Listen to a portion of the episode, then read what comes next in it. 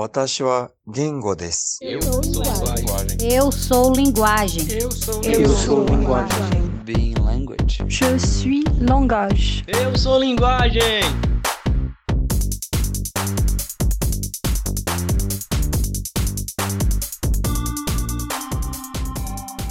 Alô, pensantes! Sejam bem-vindas e bem-vindos a mais um episódio do Ser Linguagem Podcast. Hoje, dentro ainda do projeto Clube do Conto Vega, nós vamos ouvir então o conto Carimbos Memórias de Flor Priscila. Bora lá?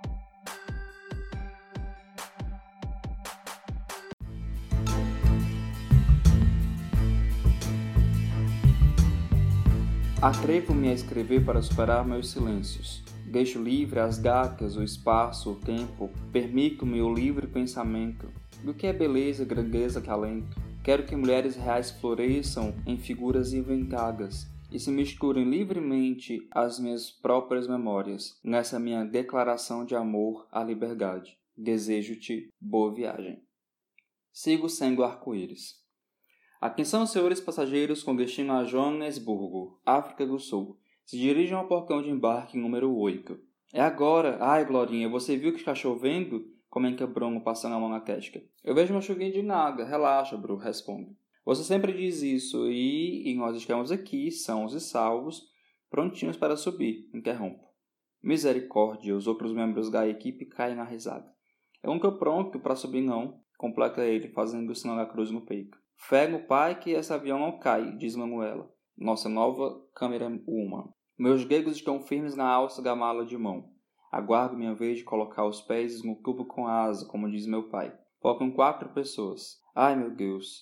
Agora três. Que delícia de sensação. Em breve estarei lá, com a equipe do programa, produzindo mais um episódio para encantar a próxima noite de sexta-feira do povo brasileiro. Duas pessoas. E assim, entre a emoção borbulhante do meu estômago, o temor desengonçado de Bruno e a energia criativa de cada um da equipe, nós partimos para um cenário de sonhos, onde a menina que fui encontrará a mulher que me tornei. Muito antes da glória. Glorinha, corre aqui, por favor, professora Diva Guimarães ficava agoniada. Glória! Tamanha era a bagunça. Tinha gago para gritar meu nome aos quatro ventos. Já vou, já estou subindo. Por mais que eu gostasse de livros não reclamasse de carregá-los escaga acima, aquela caixa estava realmente me chateando embolorada e rasgando lentamente nas laterais. Atim! Ih, já começou a espirrar. Miguel aqui. Atim! Eu já tinha alcançado o último lance da escada. Eu consigo, pro. Já jogou bastante, querida. Vá lá para tomar um pouco de ar. Mas eu consigo, pro. Insisti mais por educação do que por vontade. Já estava muito cansado da correria dos últimos dias. Ela retrucou. Você precisa de ar puro. Beba água também.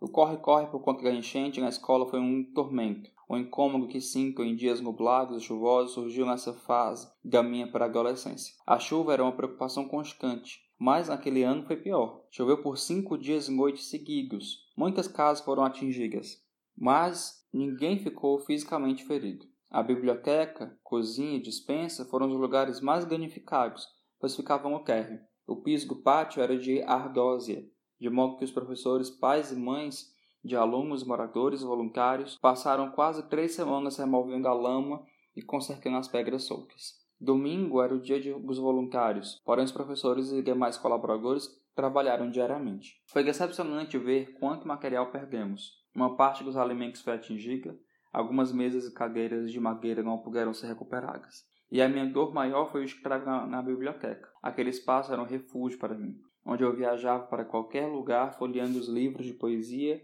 as enciclopédias, o mapa mundi e os gibis. Eu me envolvia na organização e nas campanhas de arrecadação de livros. Em um dos cansativos dias de mutirão para a limpeza após a enchente, enquanto respirava ar fresco na calçada da escola, um filme passava na minha cabeça. Todos os cartazes de cartolina com recortes e revistas, as flores de papel crepom lilás que enfeitavam o painel dos devoradores de livros mês, as latinhas de molho de tomate elefante que reciclávamos para fazer porca-canetas. Lembro-me de uma campanha que fizemos, minhas únicas duas amigas e eu, para a nomeação da biblioteca. Recortamos letras de revistas e montamos numa cartolina amarela a frase Ajude a ganhar um nome para a biblioteca da escola.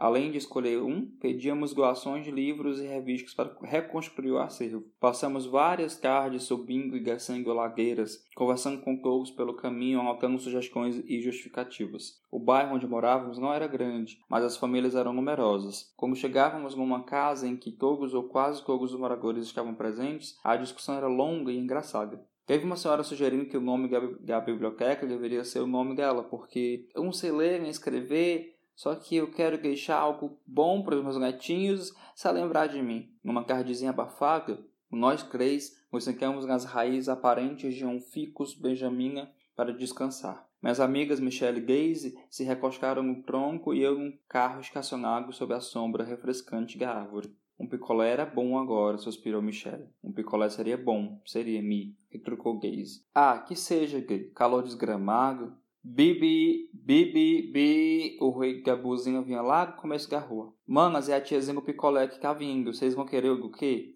Engaguei. Oxe, foi só pensar em sorvete e pronto. Vou começar a pensar mais em Jorginho. Larga disso, me. Jorginho é feio. Fala isso porque quem que eu beijar ele ano passado ele não te quis. Gaze levantou com o indicador direito a promo sua marca de brabeza.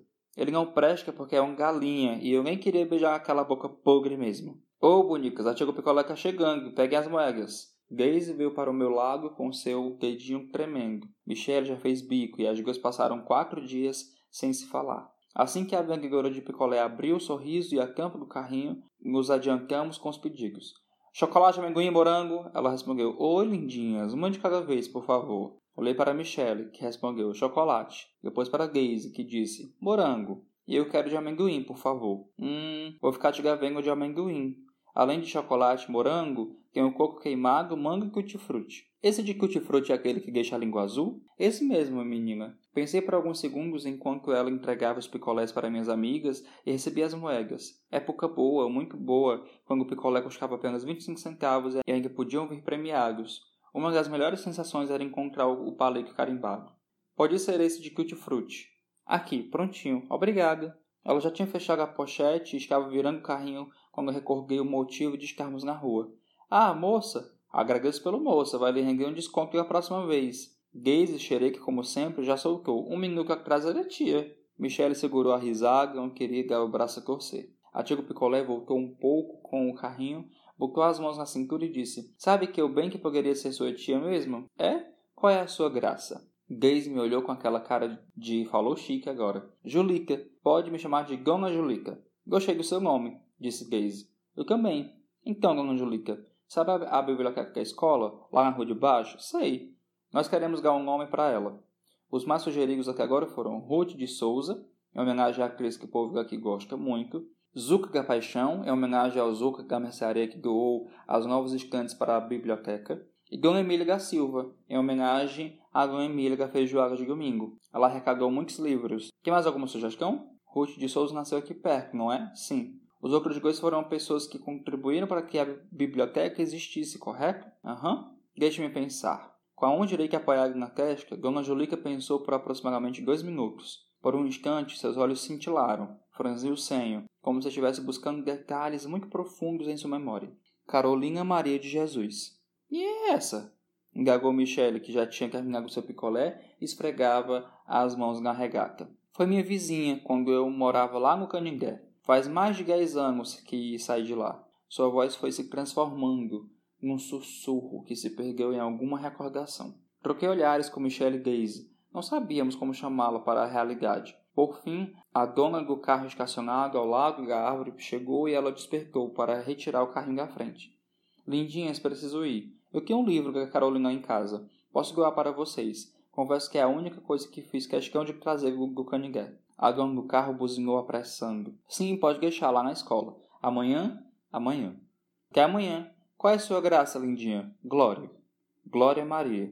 Mas pode me chamar só de Glorinha mesmo. Até amanhã, Glorinha. Naquela época, os livros mais populares da biblioteca eram as enciclopédias e os romances de banca de revista, feitos com capa mole e papel de imprensa. Passei o resto do dia intrigada com Dona Julica. Eu já havia comprado picolé dela outras vezes, mas sentia como se tivesse acabado de conhecê-la, de fato. Naquele momento, eu sabia o seu nome, sabia de onde vinha, um lugar chamado Canigué, e que ela teve uma vizinha chamada Carolina Maria. Nome parecido com o meu, inclusive, Glória Maria. Hoje eu sei que cada uma à sua maneira somos todas Marias. E não é que a dona Julica foi mesmo? Chegou lá cedinho, deixou o livro com a professora Diva Guimarães, que entregou para mim no final do turno. Chegando em casa, fui direto para o sofá ao lado da janela, folhei o livro em busca de ilustrações, nenhuma. Título: Quarto de Despejo. A capa era bem simples, tinha apenas alguns rabiscos de janelas e casinhas, nona edição, 1963, edição popular, com interessante nota da editora. Em face ao preço do livro brasileiro, motivado pela atual política cambial do governo, que veio realmente estrangular um processo cultural em pleno desenvolvimento, além de seriamente ameaçar de paralisação a indústria e o comércio editorial, o livreiro do país, a livraria. Glorinha! Oi, mãe! Filha, vai lá na Venga comprar margarina, por favor? Já vou, um minutinho. Mas eu preciso usar agora, estou fazendo torraga para aproveitar o pão dormido. Daqui a pouco seu pai está chegando. Tá bom, já vou. Marquei a página com um pedaço de fica preta. Peguei o dinheiro com a mãe e segui para a mercearia Guzuka. Minha mãe trabalhava em casa e meu pai era alfaiate. Fui e voltei correndo para a leitura. Novamente no sofá, retomei a concentração, embora vez ou outra interrompida pelo mingau, meu gato que tinha cor de mingau de fubá, meu prato de café da manhã preferido. Em vez da nona edição normal de quarto de despejo, 80 mil exemplares vendidos, apresentamos agora a sua edição popular, por preço inteiramente ao alcance do bolso do povo. Pensei por um momento sobre a quantidade de exemplares vendidos. Eu não tinha noção do quão inovador isso foi para a época. O que será que tem aqui? Por que vendeu tanto? Assim como o Verenice, também ganhei um velho par de sapatos. Aliás, foram muitos pares. Minha mãe recebia muitos calçados e roupas das filhas das patroas, trazia tudo para mim. Dizia: Nunca seja orgulhosa. Ter um pano para cobrir o corpo e um sapato já é uma bênção. Um dia as coisas vão melhorar e vou comprar tudo novo. Agora use esses de bom coração. Não desgruguei a leitura. Dia 10 de maio. O Brasil precisa ser dirigido por uma pessoa que já passou fome. A fome também é professora. Quem passa fome aprende a pensar no próximo e nas crianças. O livro de Carolina falou comigo. Ali enxerguei uma força muito maior do que a fome que ela e seus filhos sentiram. Em cada linha existia um profundo retrato de existência. E como sentir fome e ainda conseguir sonhar em lançar livro? Como ultrapassar o abismo que nos separa da realização dos nossos sonhos? Às vezes, até acreditamos que não temos o direito de planejar, visualizar novas chances de vida. No dia 21 de maio, ela fala de um rapaz que morreu após comer carne do lixo. Mergulhei em cada linha daquele diário e absorvi ensinamentos que trago até hoje. Senti vergonha pelas vezes que reclamei ovo de novo, mãe. Nesta época, mesmo ainda não menina, minhas dúvidas sobre o que eu queria ser, com o que eu deveria trabalhar e até mesmo quais amizades gostaria de continuar cultivando foram influenciadas pela compreensão da realidade em que eu vivia. 26 de agosto. A pior coisa do mundo é a fome. Profediva, posso perguntar uma coisa? Sim, meu bem, fique à vontade. Ô, professora, nem bola para ela. A Glorinha tá cheia de onda a semana toda. Michelle não aguentava mais minhas perguntas sobre a vigadoca. Deixa disso, Mi. A semana nem acabou ainda, é quinta-feira, rebateu Daisy. Meninas, vamos deixar a Glória fazer a pergunta? Daisy e Michelle, contrariadas, não disfarçaram o olhar de inquietação, mas seguiram espaço para meu questionamento. Por que tem gente com muito dinheiro e gente sem nenhum se isso é feito em uma máquina? Não seria melhor fazer bastante dinheiro e distribuir para os mais pobres? Glória, entendo sua questão. Seria sim muito mais fácil de se viver. Porém, nosso mundo se movimenta dessa diferença entre ricos e pobres. Temos um sistema que se tornou natural.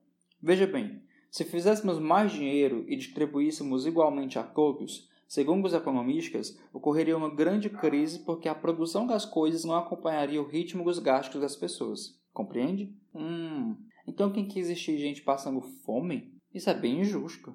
Não precisa existir gente passando fome, Glorinha. Se todo mundo tivesse o suficiente para viver, nem mais nem menos, o mundo seria melhor. E como saber o que é suficiente? Rebati.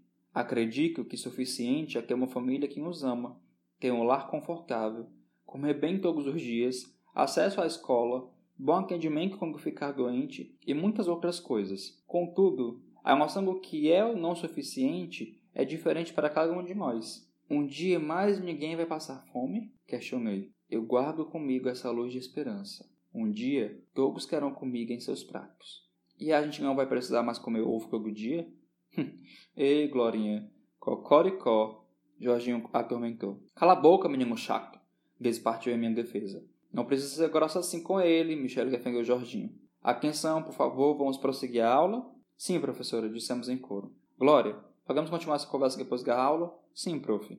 E a aula seguiu com detalhes sobre a viga de escritores portugueses e suas impressões sobre o novo mundo. Por mais que eu gostasse de ler sobre palmeiras e sabiás, tudo aquilo era bonito demais, mesmo com as palavras um pouco difíceis. Minha família não chegou a passar fome, mas a situação era percaga. Mesmo sem perceber, eu buscava enxergar alguma situação próxima da minha até algum universo lúdico. E aos poucos, a voz que imaginei para Carolina, rouca e cansada, foi tomando o lugar do lirismo adocicado e distante de mim. Dia 11 de agosto. Assustei quando vi meus filhos gritar. Era Joãozinho, filho de Gaolinga, que estava com o chicote na mão e atirando pedras nas crianças. Senti o cheiro de álcool. Pensei, ele está bêbado porque ele nunca fez isso. Um menino de nove anos. O padrasto bebe, a mãe bebe e a avó bebe. E é ele quem vai comprar pinga. E vem bebendo pelo caminho. No final daquela aula, a professora me acompanhou até a biblioteca. Querida, sinto que você está muito impressionada com o livro que ganhou, não é? É sim, é diferente do que a gente lê aqui. Ela sentou-se ao meu lado e comentou. Nós lemos autores consagrados e textos que contam a história do nosso país de um jeito diferente do que você está lendo agora. Não podemos ler Carolina? Podemos e vamos ler. Inclusive, era você que estava organizando uma pesquisa para nomear a biblioteca? Sim, prof.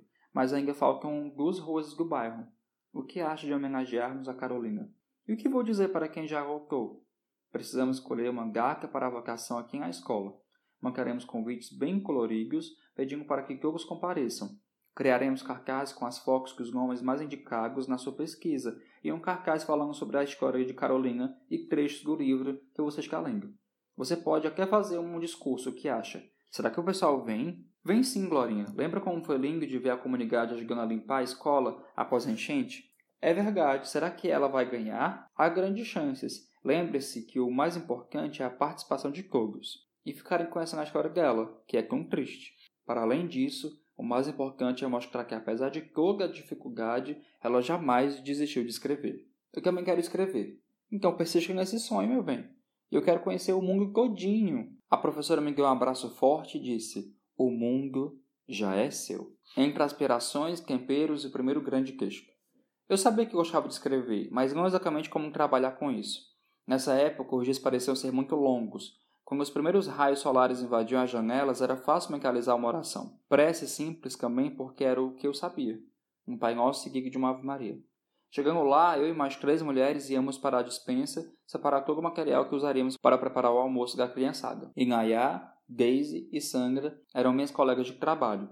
Inayá e Sangra eram as mais velhas, 30 e 32 anos respectivamente. Daisy e eu éramos amigas desde a infância. Tínhamos gostos parecidos e a mesma idade, 19 anos. Nós cinco éramos negras, sendo Sangra e eu um pouco mais retintas. Eu, recém-saído do ensino médio daquela mesma escola, ainda tratava as mais velhas como tias. Nas primeiras semanas, senti que, mesmo sem querer, elas tentavam me poupar do serviço. A auxiliar anterior havia se aposentado com anos de prática em cozinha. Eu estava apenas começando. No entanto, cozinhar para 300 alunos exigia habilidades diversas e elas realmente precisavam da minha força de trabalho. Logo, as tarefas começaram a se modificar. A separação dos condimentos e utensílios precisou ser mais rápida. O tempo de lavagem dos legumes foi otimizado. Em pouco tempo eu sabia cortar alho e cebola sem medo de perder os dedos. Os pratos e copos de plástico deveriam ser dispostos de maneira prática. A contagem de gramas, quilos, tempos, etc. O fornecimento de alimentos era semanal. Toda segunda-feira a dispensa era abastecida. Nem sempre os produtos eram da mesma qualidade ou quantidade. Em tempos ruins, as verduras vinham congeladas, as frutas pareciam de final de feira, e os grãos não eram selecionados. Encontrávamos palha e terra nos sacos de feijão. Por duas semanas tivemos de oferecer suco artificial e bolachas água e sal, compradas com dinheiro de uma vaquinha. Porém, após muitas reclamações e protestos, o fornecimento de alimentos foi restabelecido. Em manhã, Nayá engagou.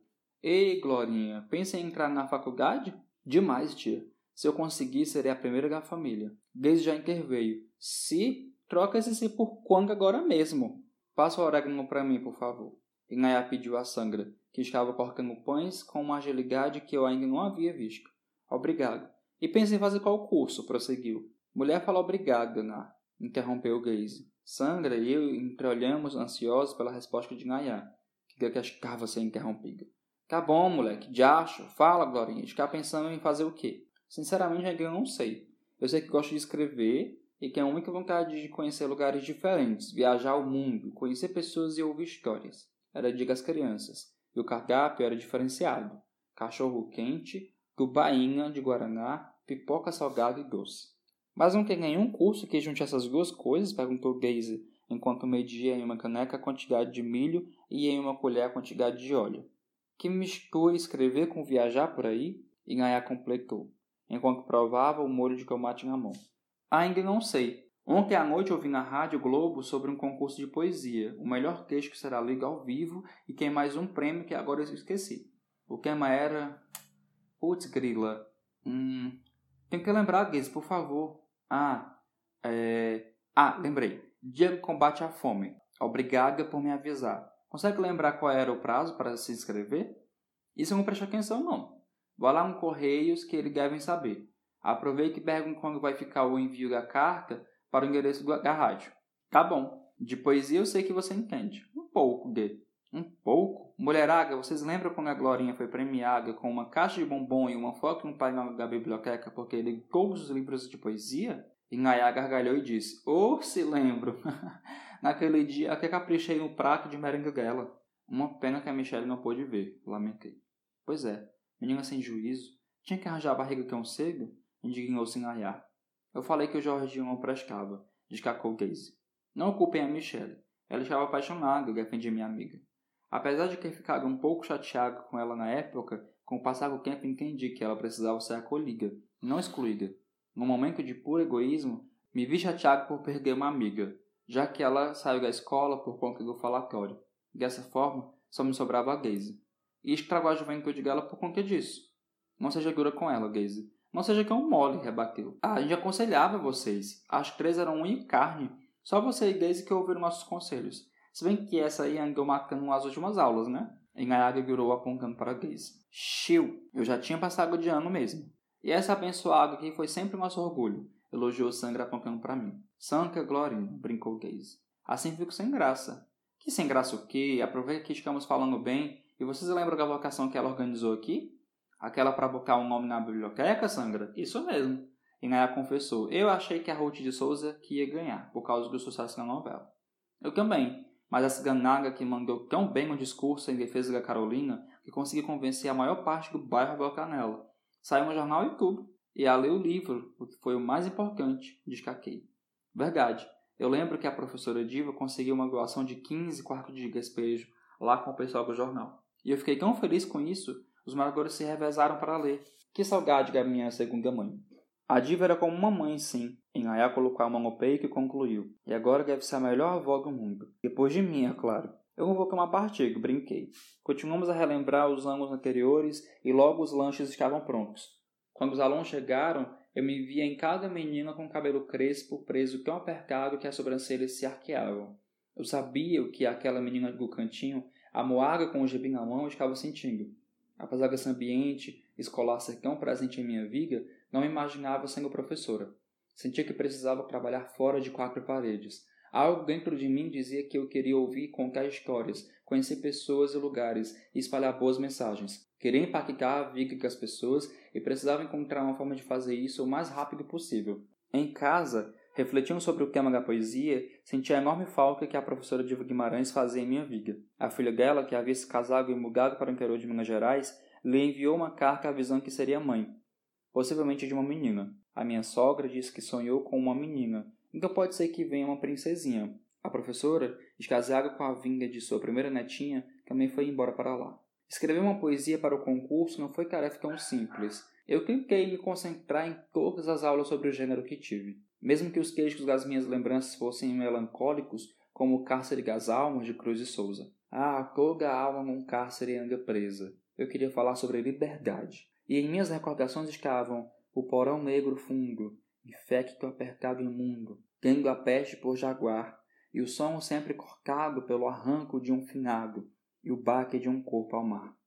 Castro Alves ressoava com a minha própria voz, mais juvenil, como se estivesse rezando baixinho num canto da biblioteca. Eu queria escrever sobre a jornada do amor em comunidade, sobre como deveríamos viver com equidade, Também procurei em meu passado referências que fugissem dos livros e se estendessem aos jovens próximos a mim. Como não seria diferente? A garoa rasga a carne à torre de Babel. Família brasileira, dois contra o mundo. Mãe solteira de um promissor vagabundo. Essa era a poesia que focava nas aulas. Segundo o balconista dos Correios, o concurso de poesia acabaria ler há sete dias. O tema era Dia Mundial de Combate à Fome.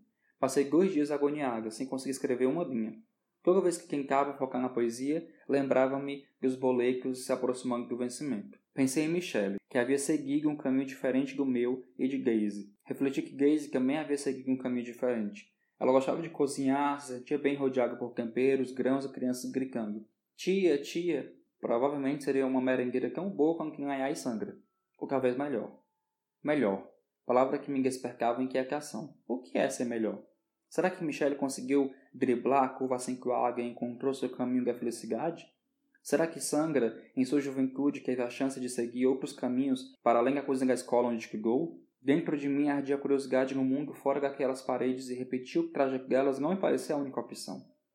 Em uma das últimas vezes que vi com Angelica, recebi seus conselhos com carinho, vendo picolé, mas quando era mais moça queria ser cantora. De vez em quando, sentava um degrauzinho do meu barraco com minha vizinha Carolina para cantar uns sambinhas. Ela também cantava? Cantava quando estava feliz, quando a barriga não doía.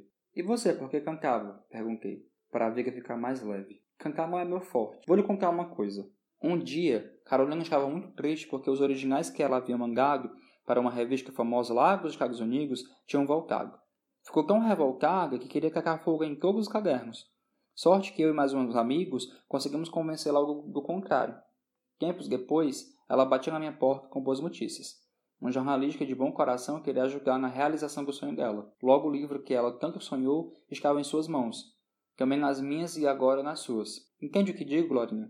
Entendo sim. Apenas semeie amor por onde passar. Será que um dia vou rogar o mundo semeando amor por aí? Assim como a minha melhor professora, ela repetiu as palavras mágicas. Glorinha, o mundo é todo seu. Então escrevi: Seja um arco-íris na vida de alguém. Como Noemi de Souza, questiono: Por que é que as acácias de repente floriram flores de sangue? Deve ser pelo mesmo motivo que as marés estarem revoltas demais, e que as chuvas não terem mais piedade de ninguém, assim como passamos a esquecer que o outro depende de mim como depende do outro para sobreviver. Como Carolina Maria de Jesus reflito em como é horrível um filho comer e perguntar quem mais? e as panelas estarem vazias, e durante a noite se multiplicam as agonias, porque a fome é maior que o sono, e maior que o sono é a solidão. Só um vazio mais profundo, a ausência do amor, é a maior fome do mundo. Como minha mãe, Maria Helena do Santo Sonho, com um mundo mais risonho, reflorescendo as acácias, recolorindo as panelas e as mesas de cada família.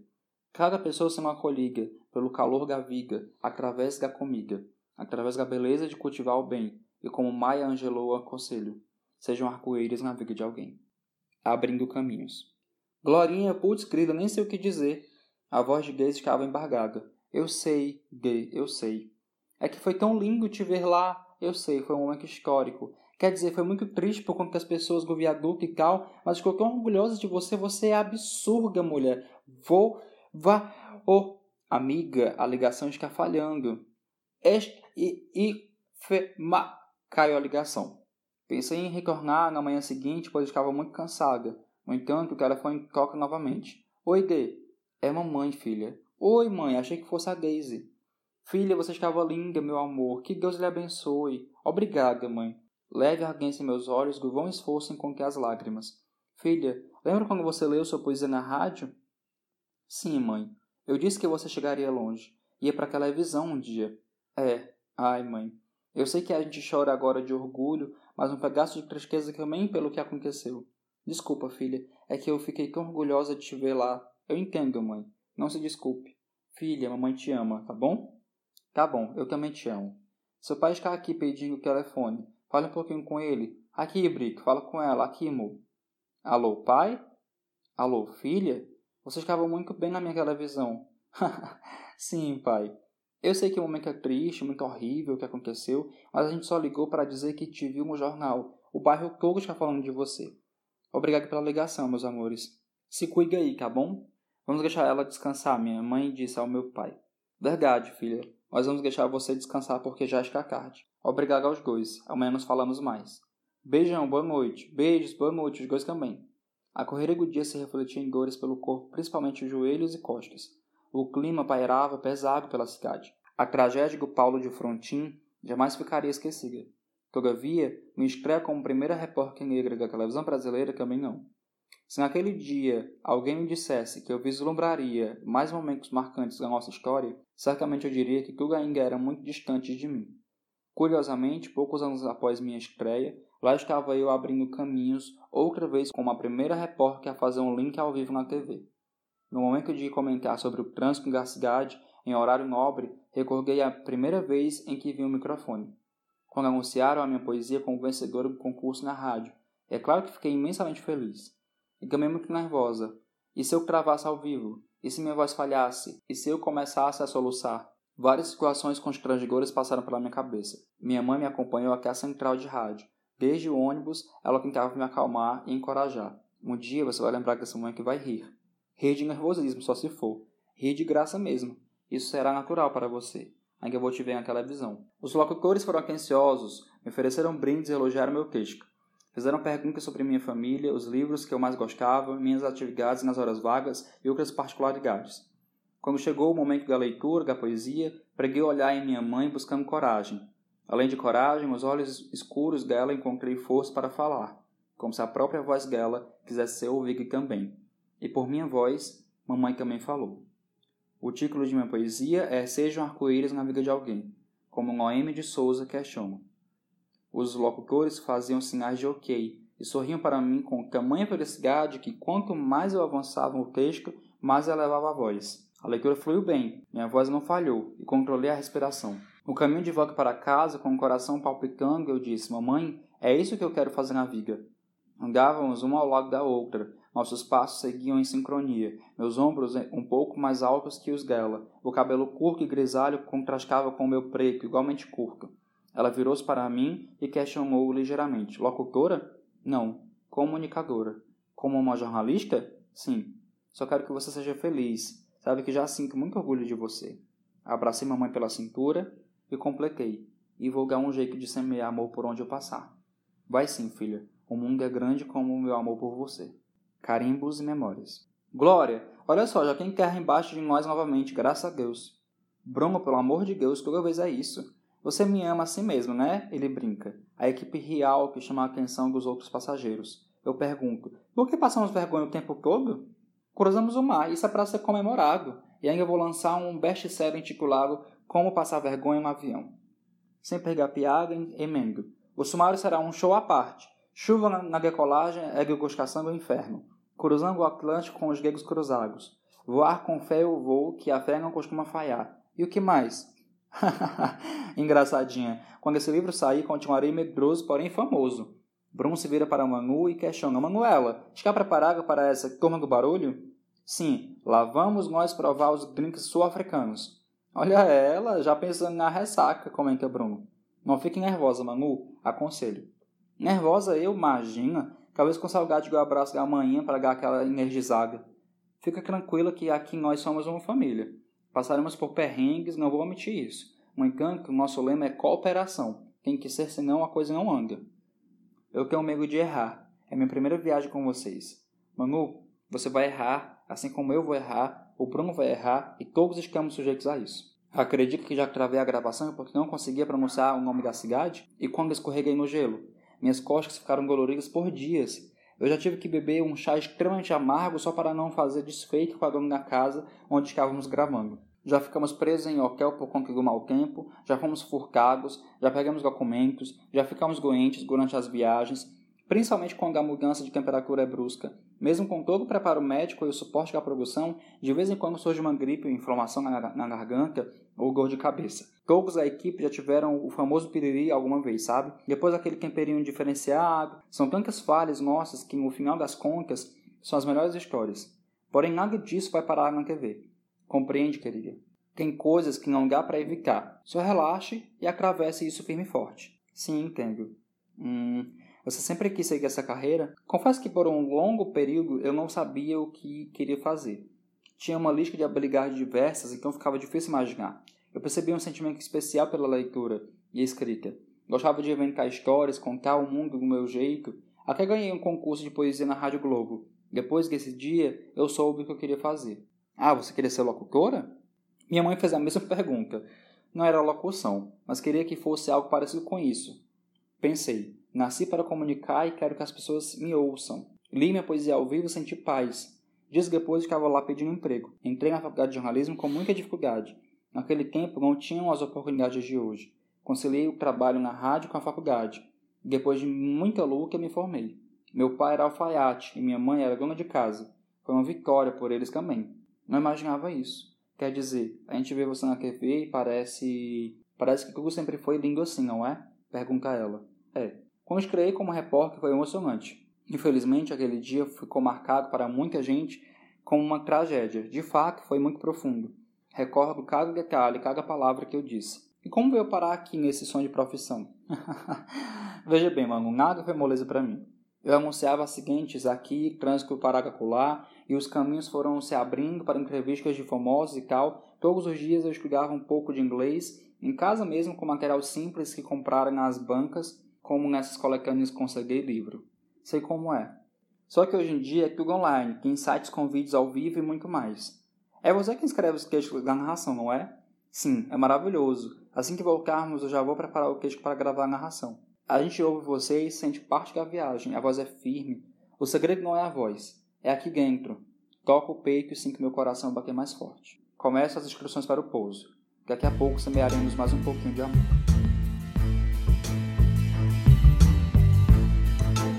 E esse foi o longo, porém lindo conto Carimbos Memórias de Flor Priscila. A discussão desse conto será logo mais à noite no YouTube. E amanhã nós nos vemos ou nos ouvimos mais uma vez aqui no Celular Podcast com mais um conto do Clube do Conto Velho. Até mais.